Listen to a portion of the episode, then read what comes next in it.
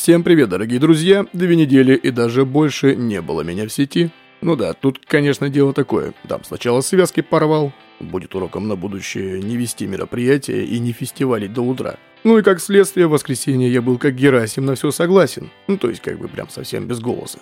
Ну а потом отпуск, переезды и прочие моменты. Хотя на самом деле лучше бы, наверное, записаться было. Можно было бы пугать людей, детей, но и не только. Самое было время озвучивать какие-нибудь ужастики, либо хоррор, вот это вот все. И даже больше, у меня была попытка записать 61 выпуск в тот день, но при монтаже я понял, что реально этим выпуском только лю людей пугать. Например, где-нибудь в темном райончике города можно было включать на полную громкость и там вообще. А если еще такое эпичное фоновое музыкальное сопровождение, то совсем хорошо. Ну да ладно. Теперь мы снова с вами на связи, подкаст в эфире, и мы врываемся в четвертый сезон. Ёхай, да уже 60 выпусков. И то мы там профукивались бывало. Ну, отпуск, передышка, вот это вот все. Сегодня записываюсь с Урала. Ну, Урал, в смысле Екатеринбург, Свердловская область. Помещение другое, но тем не менее звук, конечно, может немножко отличаться. Но при этом мы все те же. Самый уютный домашний подкаст прямиком из сердца. Ага, уже не Хибин получается, уже из сердца ИКБ. Но это пока временно, пока отпуск. Ну, давайте сегодня пройдемся, пробежимся по лайту, пройдемся немножко по новостям из мира финансов, поймем, что делать с долларом, с его курсом и что же будет со ставкой ЦБРФ. Брать доллар или все же его продавать? Ох, не завидую я тем гаврикам, которые купили его по 100 рублей. Ну, про таких я обычно говорю, эти пацаны просто не слушают подкаст просто о финансах. Ну да ладно, так может быть фиг бы с этим долларом, может посмотрим сторону юаней. Разберемся. И куда вообще девать свои деньги, чтобы они не просто отлеживались, как я сейчас в отпуске, а работали на вас. Тоже разберемся. Ну и просто поговорим по душам, как мы любим. Ну, как всегда. Давайте. Заставочка и поехали.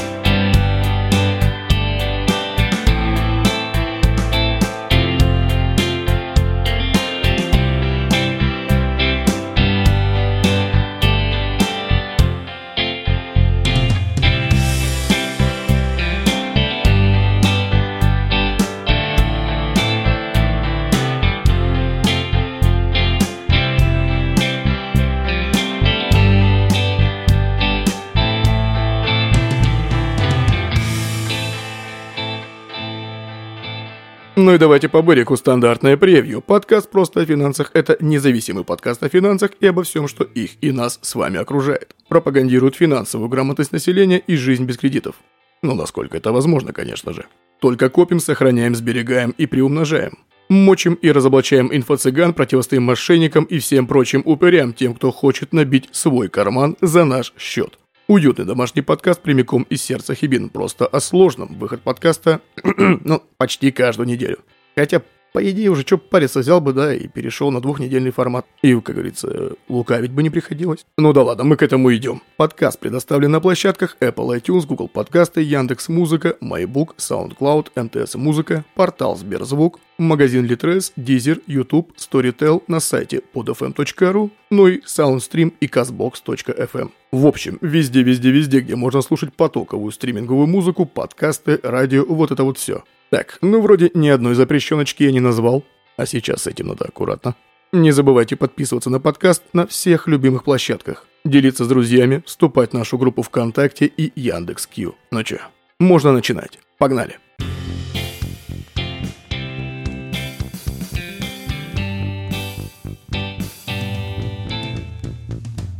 Ну что, дорогие друзья, все идет так, как и идет. И мы с вами уже обсуждали в 49-м и в последующих выпусках, что самый надежный актив во все времена – это что? Правильно, золото. И товарищи из правительства и Центробанка будут прямо нам кричать, ребятки, берите, покупайте золото, мои хорошие. Курс, конечно, будет колбасить, это нормально. А ну так вот, что по новостям. Минфин предложил освободить на два года от налога на доходы физлиц реализацию золотых слитков, а правительство инициативу эту поддержало. Глава Кабмина ранее говорил, что инвестиции в золото для физлиц – это альтернатива валюте. В общем, на 22 год и 23 годы Минфин предложил освободить от налога на доходы нас, обычных физиков, физические лица, реализацию золота в слитках. Так следует из сообщения ведомства. Цитата. Для повышения привлекательности инвестиций в золото как инструмента сохранения сбережений граждан в сложившейся в настоящее время условиях предлагается освободить на два года, ну то есть 22 и 23 доходы физлиц от реализации золота в слитках. Это говорится в сообщении министерства. Минфин указывает, что правительство этот законопроект поддержало, также отменит НДФЛ в 2022 году при переводе брокерам, попавшим под санкции ценных бумаг и денежных средств клиента то есть налогоплательщика, иному брокеру с одновременной передачей всех прав и обязанностей по соответствующему брокерскому договору. Ну вот у нас с вами о чем речь-то и была в марте, в апреле, в мае. По курсу доллара сейчас вообще почти ничего не ясно и непонятно. Вроде бы и бюджет страны посчитан по курсу 72-73 рубля, да, за 1 доллар. Но при этом цена на нефть и газ, вот это все стали немножко другими. И вроде когда мы с вами сведем дебет с кредитом, картина получается вполне себе понятной. Мы продаем подешевле курса доллара, да? Ну то есть рубль укрепился. Доллар стал меньше стоить рублей. Но котировки наших ресурсов изменились. И при этом мы не исключаем с вами политические решения и другие моменты. Но мы же подкаст просто о финансах, и он был всегда вне политики. Так что давайте все эти политические решения и освещение информации об этом всем оставим телеграм-каналам и пабликам ВКонтакте. Так вот, что там по доллару? Как мы помним, Центробанк снизил ключевую ставку 26 мая. Также мы все ожидаем еще одно смягчение монетарной политики, которое будет 10 июня. Ну, то есть вот-вот, буквально через пару дней. Если быть точным, 4 дня. Ну, подкаст записывается 6 июня. Ставка будет ниже. Почему? Правильно, все ушли из инвестиций, ну, добрая часть, пошла, пошла во вклады, ну, я про март месяц говорю, там же нехилые ставочки-то были. ВТБшка вообще больше 20% давала на несколько месяцев. Потом ключевую понизили, а сейчас еще понизили, еще. Так что и нам как бы говорят, ребятки, вклады уже не привлекательные. Пора маленько забрать денежки из банков. А куда понесем? Правильно, либо валюта, либо акции, либо золото. Ну, короче, в инвестиции. В течение этого лета будут закрываться рублевые вклады, открытые в начале марта, которые были вот эти на 3-6 месяцев, да, по максимальнейшим ставкам. Понятно, что сейчас ставки по рублям, по вкладам в рублях, они будут в районе, да, вот, ну, ниже 8-9%. Ну, что-то около 6-7, вот так вот. Ну, типа Тинькова пока будут давать 8. Но после 10 июня, когда ставочка еще раз упадет, она будет еще ниже. Так что это заметно повысит привлекательность покупки валюты на средства, которые освободились после чего? Правильно, вкладов. Тут, как говорится, все все понимают. И все все понимают, и мы с вами не раз обсуждали это. Зачем была вбухана ключевая ставка там под бешеный, да, вот эти, когда, когда Центробанк принял решение о повышении этой бешеной ставки. Потом была введена комиссия на покупку валюты. Потом ограничение на наличности. И, конечно же, это все привело к тому, что рубль пошел вверх, ну, так сказать, стал укрепляться. На бирже он пробивал 56 рублей, там было 55 с копейками. И после этого вырос до 65, и даже доходил до 67. Все, кто стояли в шорт по фьючерсам, конечно, чутка подофигели. Тут, как говорится, не дать не взять. И сейчас многие просто сидят и тихонько офигевают и смотрят на это со стороны. Как говорится, в плюсе будет тот, кто вне рынка. Ну, это и про скальперов, вот этих всех товарищей, которые интрадейщики, вот они это здесь и сейчас хотят. Нет, сейчас немножко другая история.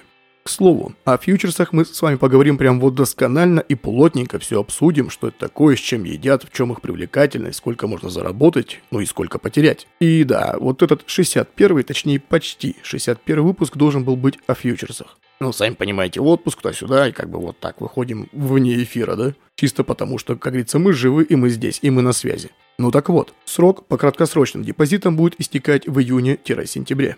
Они массово открывались в марте по ставкам там в среднем 20% годовых. Годовых. А это примерно 10 триллионов рублей или 170 миллиардов долларов по текущему курсу.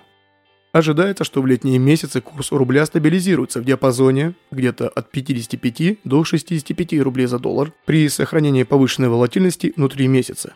Ну, что такое волатильность, мы проходили, да, обсуждали это, когда цену колбасит, и сегодня он может стоить 63 к вечеру, там 58, потом 5,63, и все такие, чё? Это волатильность. Быстрое изменение, ну, быстрое изменение цены, по-русски говоря. Но эксперты прогнозируют к началу осени, ну точнее с начала, да, где-то сентября, рубль будет ослабевать даже без введения новых торговых санкций. Так, так, так, так, так, давайте сразу я для новых слушателей повторюсь, э, хотя это было сказано и уже не раз, но это не является индивидуальной инвестиционной рекомендацией. В нашем подкасте, да как и в принципе в других уважающих себя источниках, и не только в нашем подкасте, никто вам и никогда не скажет, так, пацаны, покупаем, продаем. Мы можем только анализировать и ставить прогнозы, да? Так называемые зашкварные сигналы мошенников – это не про нас. Мы говорили об этом не раз.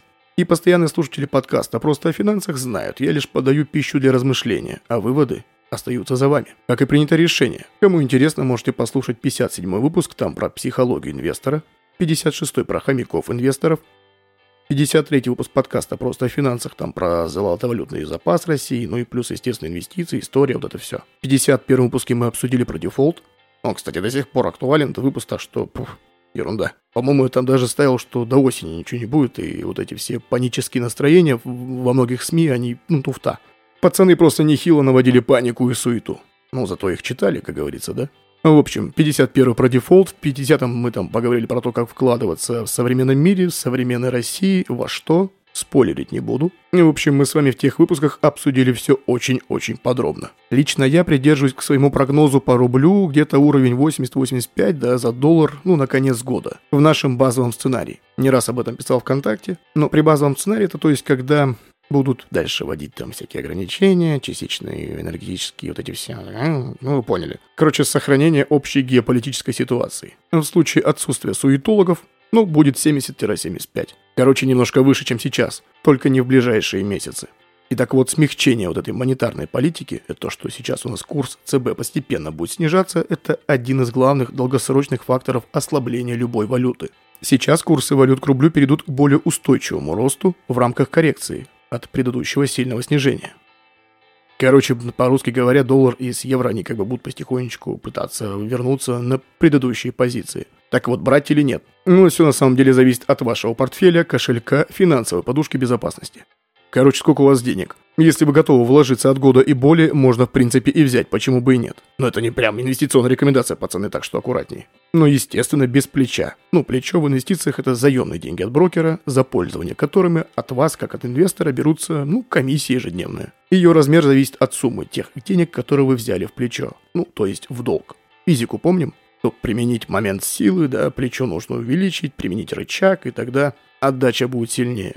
Так вот, это, это плечо, оно как бы вам еще дают денежек, ваши деньги увеличиваются там втрое, в четверо, в пять раз. Ну, отсюда пошел и риск. Вы сможете больше заработать, да? И при этом больше потерять.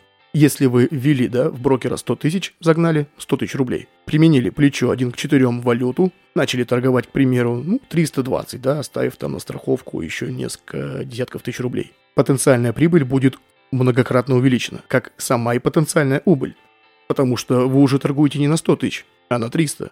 Ну вот как-то так. В общем, если готовы вложиться от года и более, можно в принципе и прихватить. Если вы хотите что-то срубить за пару месяцев, ребятки, тут не та песня, не та история совсем. Ну, давайте так вероятнее всего не выйдет. Да, курс будет колбасить, и там при больших оборотах, да, и при торговле внутри дня, если вы прям такой скальпер, прям такой, как не в себя инвестор, можно немного поднять. Но нужно прям плотненько сидеть, мониторить, отслеживать инфоповоды, новости, что происходит, что там придумала ЦБ. На момент записи подкаста курс сейчас 61 рубль 15 копеек. Точнее, на момент верстки сценария. Когда уже записываю подкаст, он, по-моему, уже 60 рублей 90 копеек. Но это нормально. Ну вот пока так и будет. 60, 65. Иногда будет колбасить до 59 на истериках, но тут же будет коррекция. И еще раз повторюсь, ребятки, это прогноз. Никто и никогда вам не скажет точного курса доллара. Тем более в текущей ситуации, когда почти в ручном режиме Центробанк делает различные всякие вещи, которые спрогнозировать и предугадать практически невозможно.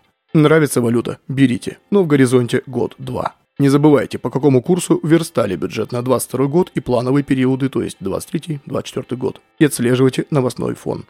Особенно о принимаемых мерах Центробанка и Министерства финансов. Ну, России. Да и зарубежных тоже.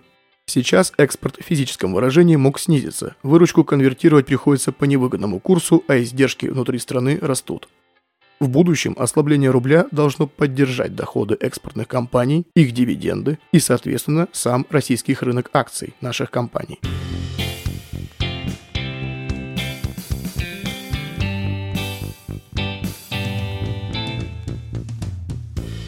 Ну вот как-то так. Так, ну что там дальше? Из позитивного, да? Давайте по новостям. Так, так, так. В Турции еще один крупный банк начал принимать карты МИР. Его наименование Денис Банк. Или Денис Банк. Короче, кто их разберет. Короче, по-нашему Денис, только там вместо S буква Z. Денис Банк. Он считается крупным, и он уже четвертый, кто подключился к приему карт нашей российской системы платежной системы МИР. Как заявляет сам представитель этого банка, что благодаря такой интеграции турецкие партнеры банков, это торгово-сервисные предприятия, смогут с легкостью получать оплату от российских туристов. Ну, короче, нас там ждут. Сеть терминалов Денисбанка сейчас насчитывает порядка 200 устройств в различных точках. Банкоматная сеть тоже большая – 3500 аппаратов. Ну что сказать, карта МИР потихоньку шагает по миру, пусть темпы не такие быстрые, как хотелось бы, но это уже хороший сигнал, да, наравне с тем, что недавно еще Арабские Эмираты стали там шевелиться в этом направлении и смотреть в сторону нашей платежной системы МИР. В общем, сейчас Денис Банк подключил к приему мира практически все свои банкоматы. То есть снять деньги уже можно. А терминалы пока частично. Поэтому где-то российские карты в каком-нибудь магазине могут не принять. Ну и также они сообщают об обновлении программного обеспечения каждого устройства. Это заморочно, понятно, что нужно время, ресурсы, ну вот это вот все. Идем дальше.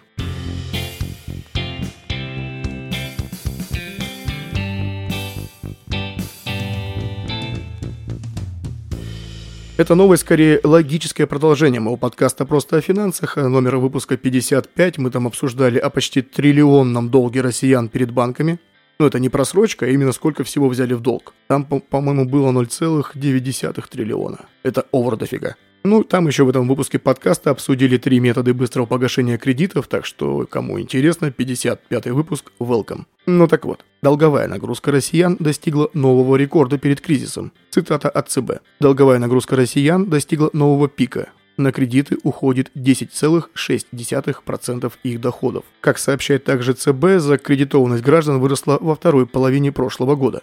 Но шок из-за нового кризиса приостановил этот процесс. То есть мы с вами не совсем идиоты. Кредиты по 25% никто не хотел брать. Это радует.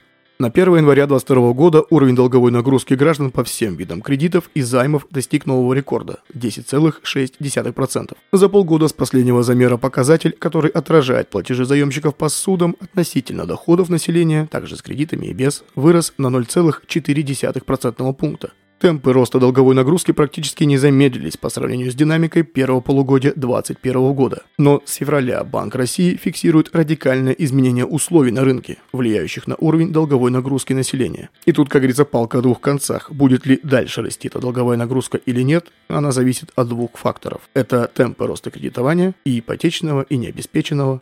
Ну, необеспеченные – это обычно наши с вами кредиты, вот это все. И темпов роста доходов. Ну, нас с вами новые факторы, которые влияют на закредитованность нас с вами. Это спад необеспеченного кредитования. С момента начала кризиса граждане предпочитали откладывать решение об обращении за кредитом в условиях роста стоимости кредитования и повышенной экономической неопределенности. Это констатирует так ЦБ. По оценкам регулятора, в первом квартале количество поданных заявок на потреб кредиты упало на 44% по сравнению с предыдущим кварталом. Задолженность населения по необеспеченным судам сократилась на почти 2% в марте и 1,5% в апреле. На этом фоне сократилась доля кредитов, выданных наиболее закредитованным заемщикам. То есть и так тем, у кого уже все плохо. Они тратят на обслуживание кредитов свыше 80% ежемесячного дохода. В марте показатель составил 31%, что почти на 2 процентных пункта ниже уровней конца прошлого года. Также один из факторов, который влияет на закредитованность, это замещение льготными программами в ипотеке. Ипотечный портфель банков начал сокращаться не так быстро, как пул необеспеченных кредитов. В марте прирост в ипотеке сохранился на высоком уровне составил 2,1%. И спад, там буквально 0,1%, был зафиксирован только в апреле. Как отмечается в обзоре Центробанка, поддержку ипотеки оказывают госпрограммы, да, вот всякие льготные программы кредитования, которые мы, кстати, также обсуждали в подкастах просто о финансах, точнее в выпусках подкаста.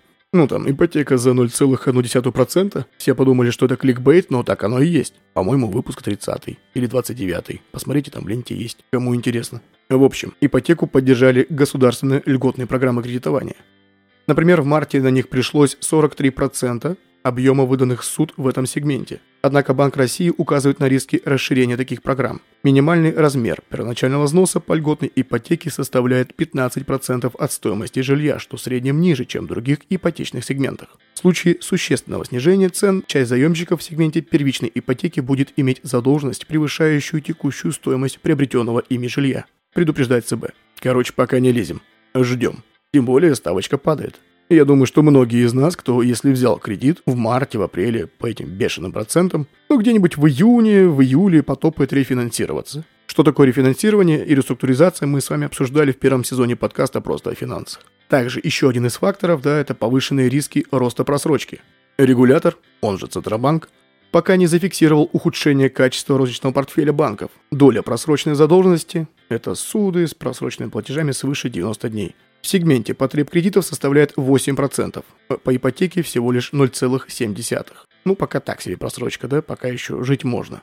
Но стандартные показатели просрочки не учитывают то, как изменился портфель банков с марта, подчеркивает ЦБ. Как раз с этого месяца Банк России увидел рост опережающих индикаторов кредитного риска. Доля потреб кредитов, по которым в марте-апреле впервые был пропущен платеж, выросла с 5,3 до 7,5%. Данный уровень соответствует значениям 2021 года. Синхронный рост показателя у большинства банков отражает систематический рост кредитного риска, вызванный макроэкономическими факторами говорится в обзоре ЦБ. Банк России отмечает, что российские заемщики сейчас реже обращаются за кредитными каникулами, чем пандемию. Но ухудшение качества портфеля банков может быть более значительным, чем предыдущий кризис. Как отмечается в обзоре Центробанка, также замедление кредитования в кризис приводит к усугублению экономического спада и вызывает дальнейшее ухудшение качества кредитов. Против этого порочного круга направлена антициклическая политика Банка России, подчеркивает Центробанк. Это регуляторное послабление для банков по резервам, распуск ранее созданных буферов капитала для стимулирования кредитования и госпрограммы, нацеленные на то же самое. В целом, Центробанк квалифицирует качество розничного портфеля банков как стабильное. Короче, пока все нормально. Ну и как раньше мы с вами в подкасте обсуждали, ребятки, ну где-то с 49 выпуска, притормозите вы с кредитами и кредитками. Даже сейчас. Рефинансировать порой труднее, чем получить свежий кредит. А тарифный план по кредитной карте с высокой процентной ставкой вообще проблематично сменить. Ну, не скажу, что нереально вовсе, но почти нереально.